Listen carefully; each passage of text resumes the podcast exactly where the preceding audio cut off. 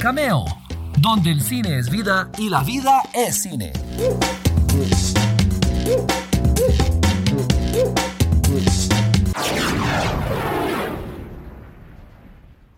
Hola, ¿cómo están? Soy Walter Campos. Bienvenidos a una nueva edición de Cameo aquí, este espacio donde el cine es vida y la vida es cine. A ver, ¿Qué sería del cine sin sonido? ¿Se imaginan una sala completa llena de gente viendo una película y lo único que se oye son las palomitas o la gente comiendo? carraspeando o haciendo cosas indebidas. Hasta el cine mudo tenía música. Hoy vamos a ver una cosa muy especial sobre el sonido en el cine. No es el diálogo ni la música, sino esos sonidos cotidianos que ayudan a que la imaginación se encargue de potenciar lo que estamos viendo. Porque, seamos honestos, el mundo está lleno de sonido y no es lo mismo que yo diga, ¿están emocionados por un nuevo programa de cameo? Aquí yo pregunté, están emocionados por un programa nuevo de cameo. ¿Ven? Pero bueno, hice un poco de trampa porque escucharon multitudes y música, eso es muy notorio. El resto del paisaje son sonidos normales o cotidianos, pero que le dan peso a una escena. Por ejemplo, cuando una puerta se abre en una película de terror. Hoy en Cameo exploramos el arte de incluir sonidos cotidianos en el cine, desde fuego hasta quebraduras de huesos durante una pelea. La lista es gigantesca, pero son esos pequeños detalles los que le dan verdadera fuerza a una película. Hoy exploramos el arte del Foley.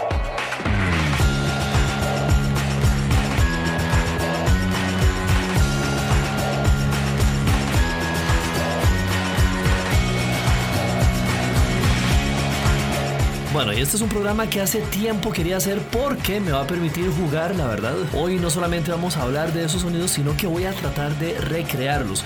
Desde ya les digo que no van a sonar como los sonidos que ustedes escuchan en las películas porque aparte de que están hechos por profesionales, en estudios profesionales ya tienen la maña para, para hacerlo de forma creíble y además no es lo mismo escucharlos que escucharlos mientras se ve la película. Y encima de todo, no son los únicos. O sea, yo voy a tratar de replicar unos cuantos sonidos por acá, pero sepan que además de esos, hay un montón de sonidos alrededor que ayudan a completar el panorama sonoro. Pero bueno, de una vez con un poco de historia para contarles qué es Foley.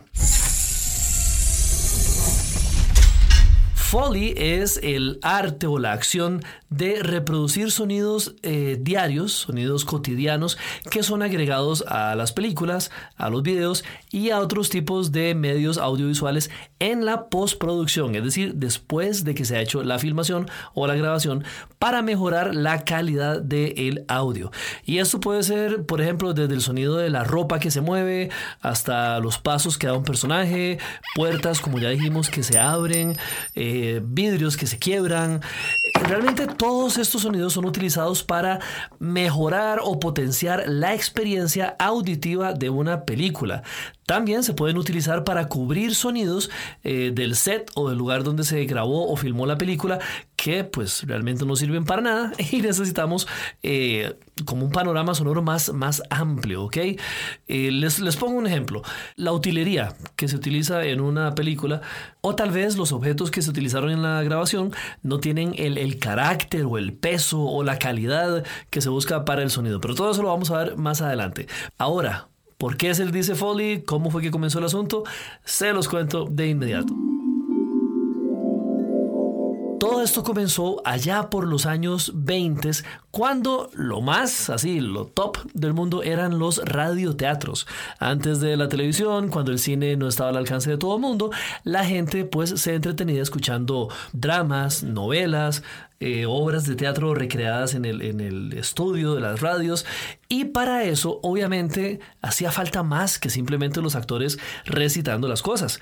¿Ok? Recuerden que estamos en los años 20, entonces las posibilidades que ofrecía el sonido eran muy limitadas. Antes había grabaciones en fonógrafo, por ejemplo, que no tenían la suficiente calidad o flexibilidad para que la gente reprodujera los sonidos. Por ejemplo, yo podría tener un fonógrafo o un disco eh, lleno de, efectos especiales, pero para ponerlos no es como hoy. para ponerlos hubiera tenido que haber alguien con la aguja lista para que cayera en el exacto momento sobre el disco, para, que, o sea, ¿me entienden? Es como muy, muy complicado.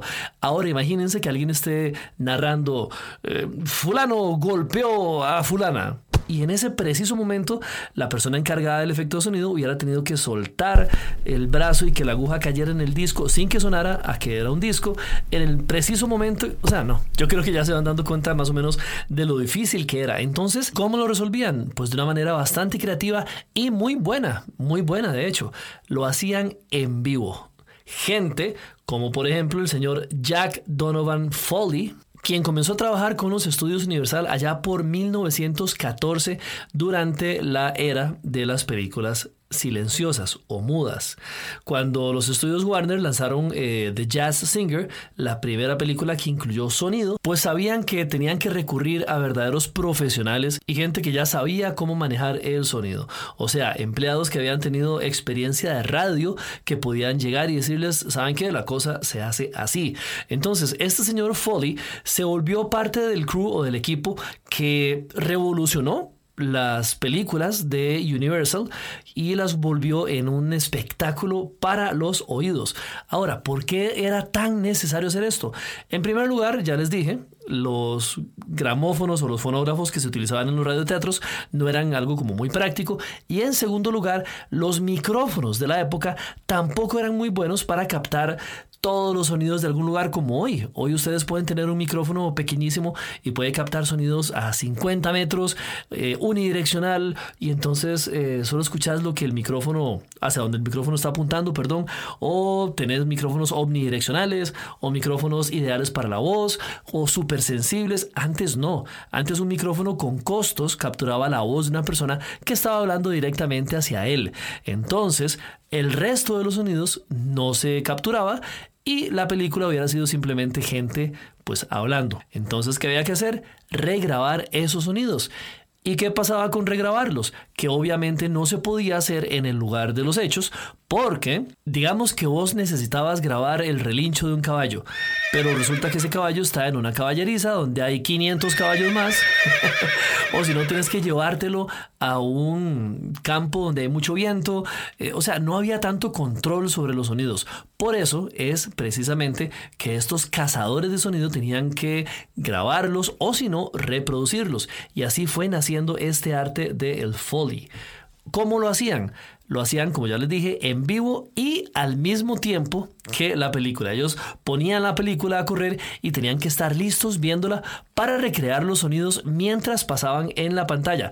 Sobra decir que había que estar muy listo, había que estudiarse la película y tenían que tener todas las cosas, la utilería, los objetos a la mano para poder hacer el sonido y que calzara exactamente con lo que estaba sucediendo en la pantalla. Sobra decir que ellos fueron muy muy efectivos, el asunto pues tomó auge, fue un método que sirvió y sigue sirviendo e incluso para darles una muestra, este señor Donovan Foley, Jack Donovan Foley, continuó trabajando en esto de crear sonidos hasta su muerte en 1967 y sus métodos siguen siendo utilizados hasta el día de hoy. Realmente sí. A pesar de que nuestra tecnología ha mejorado y han cambiado algunas cosas, el Foley sigue siendo parte importante del cine. ¿Qué ha cambiado, por ejemplo? Ya no lo tienen que hacer en vivo, obviamente ya podemos grabarlo y con una computadora, pues editarlo y ponerlo en la parte de la película donde justamente lo queremos. Ya no tienen que estar ahí tirándose la película entera para poder hacer los sonidos, ya los pueden hacer por aparte y después se le agrega la película. También hay más stock de sonidos o almacenes de sonidos donde ya pues hay eh, capturas que se pueden utilizar. De hecho, hay un programa muy interesante que les voy a hacer sobre una de esas, pero les cuento después. En fin, las cosas han cambiado, pero se sigue utilizando esta técnica y yo sé que muchos y muchas de ustedes se están preguntando ahorita por qué. ¿Por qué si tenemos miles o millones más bien de sonidos grabados ahí en las computadoras que con un botón lo podemos poner? ¿Por qué si esto requiere tiempo, si es costoso, si requiere contratar a más gente? Y hay causas muy, muy interesantes del por qué se sigue utilizando el Foley. En primer lugar, es porque los sonidos originales capturados durante la grabación o filmación como les dije anteriormente, están rodeados de otro poco de bulla que queremos evitar, queremos limpiar y muchos pueden decir, bueno, pero ¿por qué no se graban bien en el momento en que se van a grabar? Porque precisamente usted no puede poner micrófonos por todo lado porque se ven en la película. Entonces, eh, yo podría ponerle un micrófono a las ruedas del carruaje para capturar el sonido del carruaje, pero eventualmente o sea, se va a ver. Imagínense estar quitando todo eso por computadora. O tal vez sí puedo ponerle micrófonos a todo lo que se me antoje durante la película, pero imagínense el cablerío, imagínense la pesadilla para el ingeniero de sonido. Eh, realmente, sí, la captura de sonido in situ o en el lugar de los hechos es muy, muy complicada y se ensucia muy fácilmente. Hasta el viento puede estorbar. Imagínense que alguien está hablando y de repente el viento suena en la escena y, ya se pasea en todo. También hay sonidos que simplemente no existen durante la grabación. Un claro ejemplo son las peleas. Todos sabemos que no son peleas reales, son coreografías. La gente no se golpea de verdad, entonces jamás va a sonar un golpe real cuando el actor y el doble simplemente están haciendo que hacen. Bueno, de por sí, los golpes de la vida real no suenan como las películas, mucho menos como, como las de Kung Fu, que suenan como verdaderos balazos. Pero en fin, la idea es esa y yo sé que, ya me entienden. Una pelea eh, fingida no va a sonar real y por eso hay que reproducir el sonido más adelante. Además, está el caso de la utilería, que jamás va a sonar igual a los objetos reales. Por ejemplo, una pelea de espadas.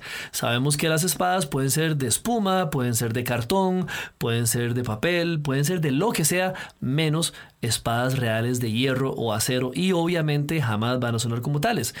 Ahí hay una muy buena razón por la cual el Foley se sigue utilizando hasta el día de hoy. Otro ejemplo más, las explosiones. Ni se ven ni se escuchan cómo terminan experimentándose en la gran pantalla.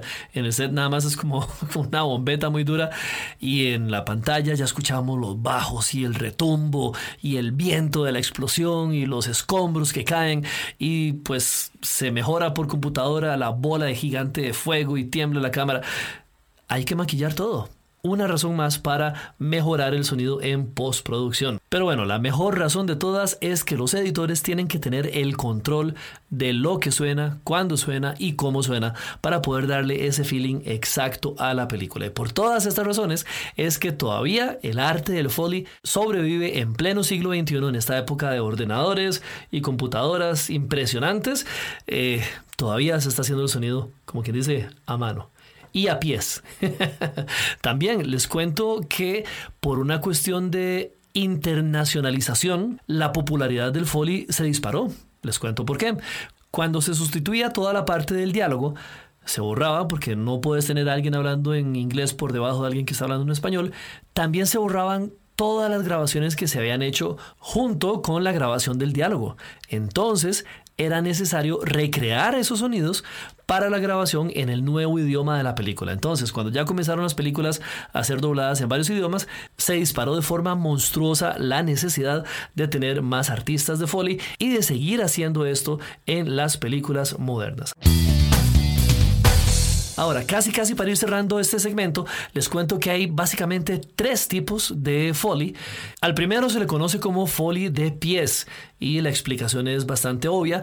Uno necesita en una película pisadas en pisos de madera, eh, alguien corriendo sobre piedrilla o tacones sonando en un piso de madera elegante o tal vez eh, alguien corriendo en sandalias o tal vez un par de tenis en una cancha de básquet o zapatos normales en una iglesia muy grande con mucho eco todo lo que requiera los pies, las texturas, las caminadas, las corridas, em, todo eso está categorizado como el foley de pies, ¿ok? Incluso se le llama a los artistas de foley que hacen esto foley walkers o steppers, porque ellos tienen que, sí, ponerse los zapatos y en los estudios hacer el mismo tipo de, de pisada o el mismo tiempo el mismo tipo de paso que están haciendo los protagonistas, pero en la superficie que la película requiera. El segundo tipo de foley se llama foley de movimientos y esta categoría básicamente pues agrupa a los sonidos que hacemos los seres humanos o los objetos o los animales cuando nos movemos. En el caso de las personas tiene mucho que ver con la ropa, cuando no sé, las capas de los superhéroes, las armaduras de los caballeros o no sé, alguien está con cierto tipo de ropa particular, la gente no es ninja para moverse sin producir sonido. Entonces, ese sonido tiene que agregarse a la película. Vean todas las capas de sonido que puede tener una escena. Los zapatos de tacón, la gabardina o la enagua de la protagonista o la jacket del héroe. Todo eso tiene que ser agregado para que sea mucho más realista la escena. Y la tercera se llama específicos. Ahí ya estamos hablando de básicamente todo lo demás. Puertas que se cierran, timbres, cualquier objeto que se necesite. Estos sí hay que aclarar que la forma más eficiente de hacerlo ahora es con sonidos stock o almacén de sonidos, los que ya están grabados, los que ya están ahí metidos en una computadora, porque pues es más fácil y varía menos. Pero eso no quita que haya aún artistas de Foley haciendo estos sonidos por su cuenta.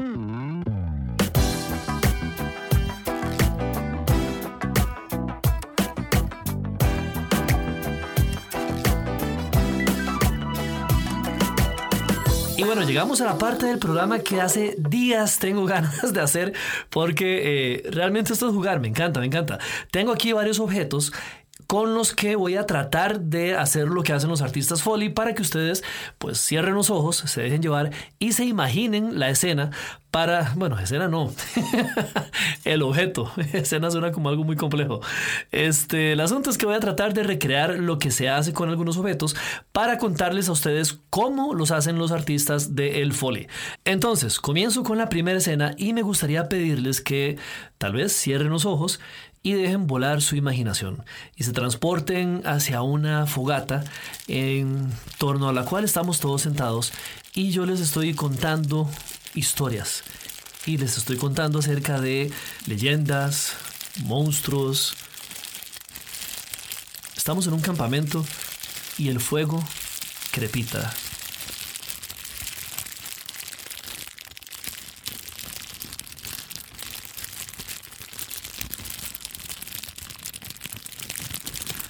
Ahora no sé cómo está sonando este fuego, espero que bien, porque el fuego se hace con papel celofán. Ajá. Obviamente los artistas tienen mucha más maña, ellos ya saben a qué velocidad hacerlo, pero si yo lo hago así normal, ustedes van a poder identificar que esto es una bolsa de papel celofán en la que se envuelven ciertas cosas, pero que al hacerlo de forma lenta, repito,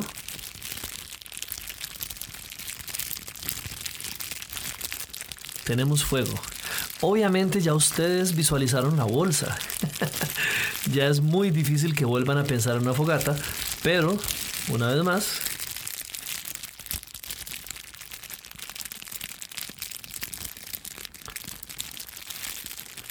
a eso uno le puede agregar grillos.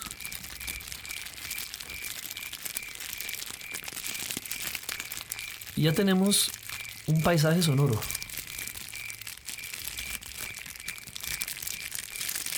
Y ese, queridos amigos y amigas de Cameo, es el fuego. Ahora, pasamos a una segunda situación. Imagínense que yo estoy con mi enemigo mortal, estamos trabados en una llave y yo estoy intentando lograr zafarme de él y entonces lo tomo por el brazo y comienzo a estirarle el brazo y el brazo se estira de forma exagerada hasta que...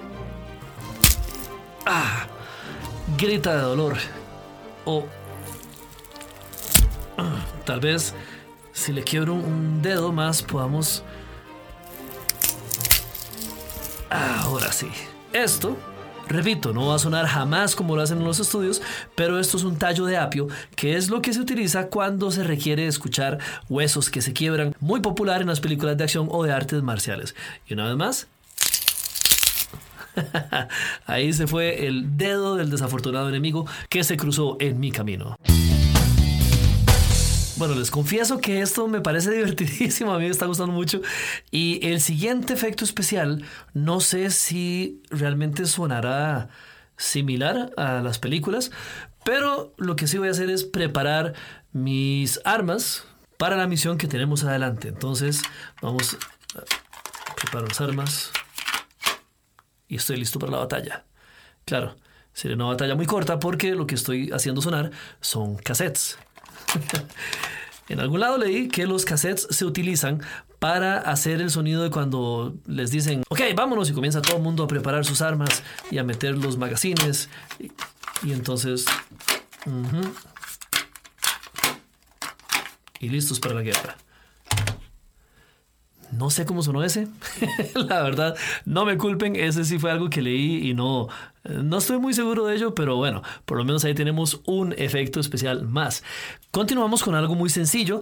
Ustedes ven a la persona que está tal vez viendo por fuera de la ventana y es una de esas persianas, está cerrada y no quiere que la vean. Entonces simplemente baja un poco la persiana y listo. Puede dar un vistazo. Tal vez otro más. Ah, ve a la persona que está afuera y cierra la ventana. La persiana. Esas persianas se hacen con cinta métrica. Probablemente ya reconocen el sonido. Esta parte metálica de la cinta métrica es la que muchas veces se utiliza para hacer el efecto de sonido de una persiana.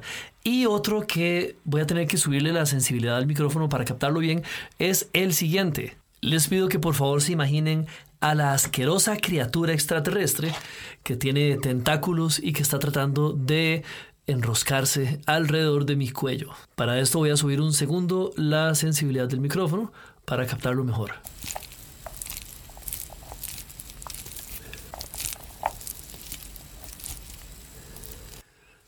Bueno, ese yo creo que no sonó muy bien, pero asumo toda la culpa porque no lo hice como debía de hacerse, porque si no me quedaba sin almuerzo.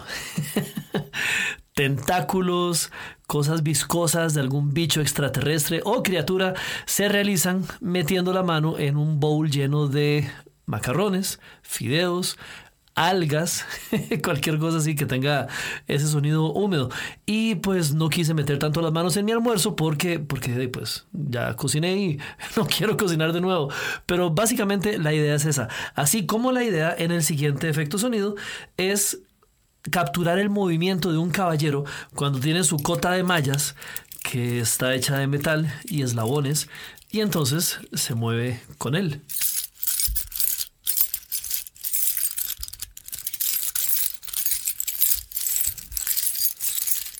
Obviamente a esto hay que agregarle sonidos de batalla, de espadas, tal vez un relincho de caballo, eh, las voces de los hombres gritando, pero él cuando se mueve produce un sonido así. Y si ponen atención se van a dar cuenta de que esto se obtiene frotando varios llaveros juntos. Llavero individual y los llaveros juntos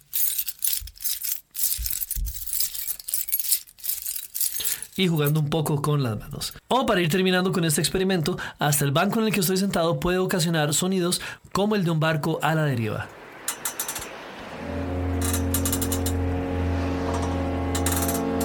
Que se mueve sin rumbo alguno.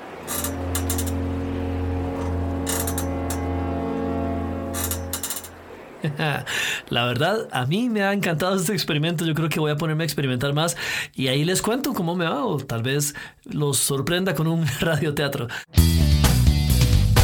El asunto es que los trucos para hacer sonidos en Foley son pues casi infinitos. Les voy a contar unos cuantos que sería bueno que ustedes conozcan. En primer lugar, y yo creo que es bastante viejo y conocido, de hecho hasta se le hace burla en fábulas o en otras películas, es el de los cocos para fingir el galope de un caballo. Esto es bastante sencillo en apariencia, se cortan cocos a la mitad y el artista de Foley pues los golpea simulando el ritmo o la cadencia de un caballo al galopar. Eso sí, no es tan fácil. Resulta que leyendo un poco por acá me doy cuenta que los cocos tienen que estar un poco rellenos de tela para que no suenen tan huecos, porque obviamente un casco de caballo no suena hueco. De la misma manera, tiene que ser una sensibilidad grande la del artista para poder darles este, este peso. Vieran que yo vi una comparación entre un artista que pues no era muy profesional y se escuchaba como muy ligero y un artista ya de los que trabajan en grandes producciones en el que pues se escucha, se escucha muy bien el, caballo, se escucha como si fuera pesado, con todo el jinete encima, y a eso hay que agregarle la superficie sobre la cual el caballo está galopando. Entonces tenemos cocos contra el pavimento, contra piedras, contra tierra, contra lastre, contra roca, de todo ahí siguiendo con los animales cada vez que un pájaro levanta el vuelo, ya sea detrás de una tumba en un cementerio o en un pastizal o en un sembradío o lo que sea, cada vez que un pájaro vuela, echan mano estos artistas de un plumero. Así de fácil, se agita el plumero frente al micrófono o contra las manos bueno, de todos modos está hecho de plumas, así que yo creo que es bastante realista. Siguiendo con pasos, pero no de caballo, sino de humano cada vez que se necesitaban pasos de alguien sobre el zacate o sobre el césped, recurrían, adivinen a qué, a cinta de VHS, cinta de cassette. Le sacaban toda la cinta al cassette, se la acercaban al micrófono y la persona pues daba sus pasos por encima de la cinta. Esto ya no se utiliza mucho porque hay algunos puristas eh, o algunas personas como muy picky que, bueno, al rato tengan razón, dicen que suena muy artificial. Dicen que suena un toque plástico y prefieren el zacate real. Entonces, ¿qué hacen los que tienen dinero para poder hacer un foley decente? Pues traen sus parches de zacate y sobre él ponen el micrófono y la persona se dedica a dar los pasos. Claro, el pobre Zacate no sobrevive la grabación porque al rato estaba completamente pisoteado. Entonces se imaginarán que se requieren pues varios parches de Zacate para completar una grabación. ¿Qué es lo que pasa cuando alguien está caminando sobre la nieve y la nieve no la pueden meter al estudio? De hecho, no la meten al estudio. Lo que utilizan es almidón de maíz metido en una bolsita de cuero. Y el paso, así muy entre comillas, se finge haciéndolo contra las manos del artista. Utilizan una bolsa de cuero o también puede ser guantes de cuero. Ahora, algo que requiere de una gran variedad de sonidos es cuando un cuerpo humano recibe un golpe, ya sea por un ataque, un arma, una caída, etc. Las razones por las que alguien se puede golpear en una película son, pues, miles. Y los sonidos que produce también, golpes secos, golpes duros, golpes que suenan más fuertes, eh, golpes que suenan como en las películas de Kung Fu, que son casi balazos. La utilería que elegían por excelencia los artistas del Foley eran trozos de carne, grandes trozos de carne traídos desde alguna carnicería, pero esto imagínense que no era como muy limpio, muy cómodo, muy práctico, eh, entonces lo variaron un poco y resulta ser que la forma más común de lograrlo, por si lo quieren hacer en algunas grabaciones suyas, es utilizar una guía telefónica, golpear una guía telefónica. Lo que sí tienen que hacer es forrarla en una o varias capas de tela para poder darle como más textura a los golpes y poder reflejar una mayor variedad de ellos, lo que hacen es simplemente la envuelven en alguna funda, en alguna prenda y golpean la guía telefónica. Pero ¿qué pasa si el golpe es a la cabeza? Sobre todo en una película de terror o de guerra, en la que la pobre cabeza pues se parte y los sesos del protagonista salen por todos lados. Ok, para esos efectos están los melones, las sandías, las calabazas y demás cosas parecidas a la estructura de una cabeza humana. Dura por fuera, suavecita y húmeda por dentro al quebrarse o al romperse, pues da toda una gama de sonidos donde algo comienza a, crujir y después se escuchan las entrañas un poco más suaves y húmedas eh, desparramándose por ahí. Yo sé, estoy siendo como muy específico, pero entiendan que realmente tiene la estructura ideal para asemejar una cabeza que está siendo partida. Ahora, cada vez que alguien recibe un balazo, y sobrevive, tienen que extraerle la bala y nada mejor para imitar el sonido de esto, aunque habría que preguntarle a un forense qué tan parecido es, que los viejos y confiables tomates.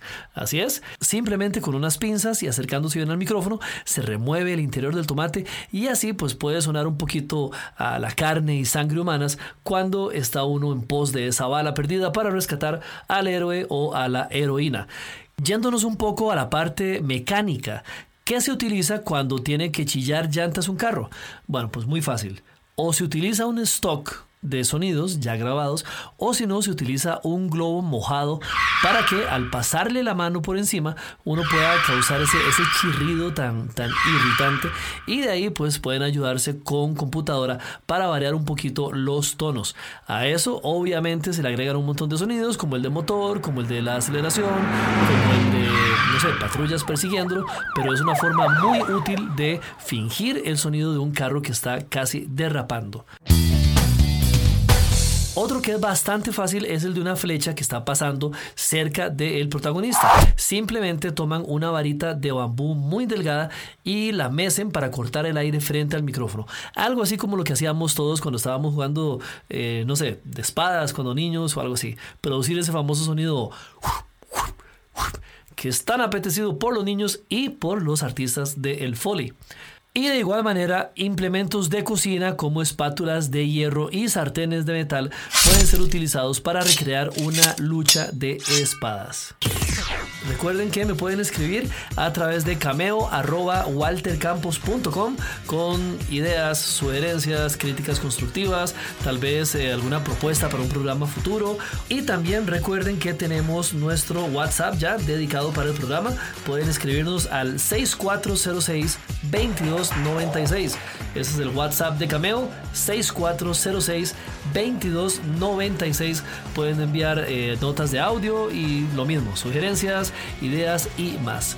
Y aprovechando los últimos minutos, casi segundos que le quedan al programa de hoy, quiero hablar acerca de un efecto de sonido que cualquier fan del cine y de la ciencia ficción y lógicamente de Star Wars conoce. Y se trata del sonido de los sables de luz o las espadas de luz básicamente fueron creadas por la leyenda del diseño en el sonido, el señor Ben Burt, que de él voy a hacer un programa por aparte porque vieran las historias que hay de este señor.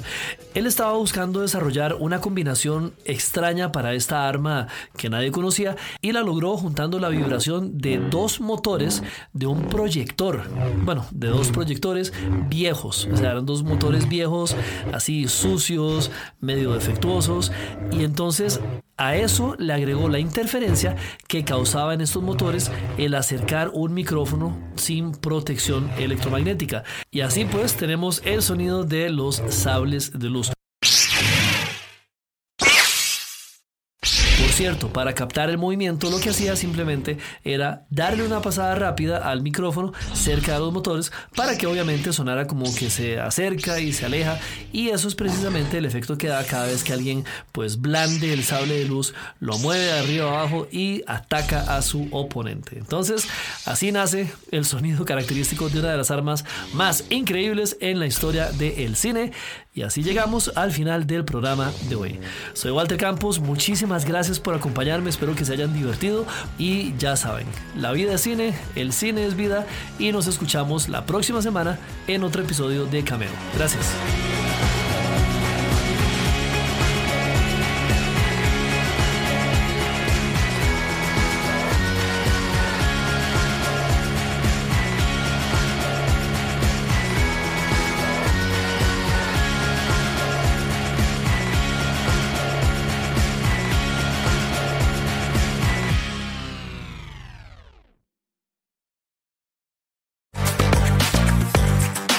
Gracias por estar una vez más en Cameo, donde el cine es vida y la vida es cine. Seguí nuestras redes sociales para disfrutar de contenido diario a través de Cameo Movie Blog en Instagram, Threads, X y ahora también en nuestro canal de YouTube. Apreciamos tus comentarios y sugerencias a través del correo cameo.waltercampos.com. Cameo es una producción de Walter Campos.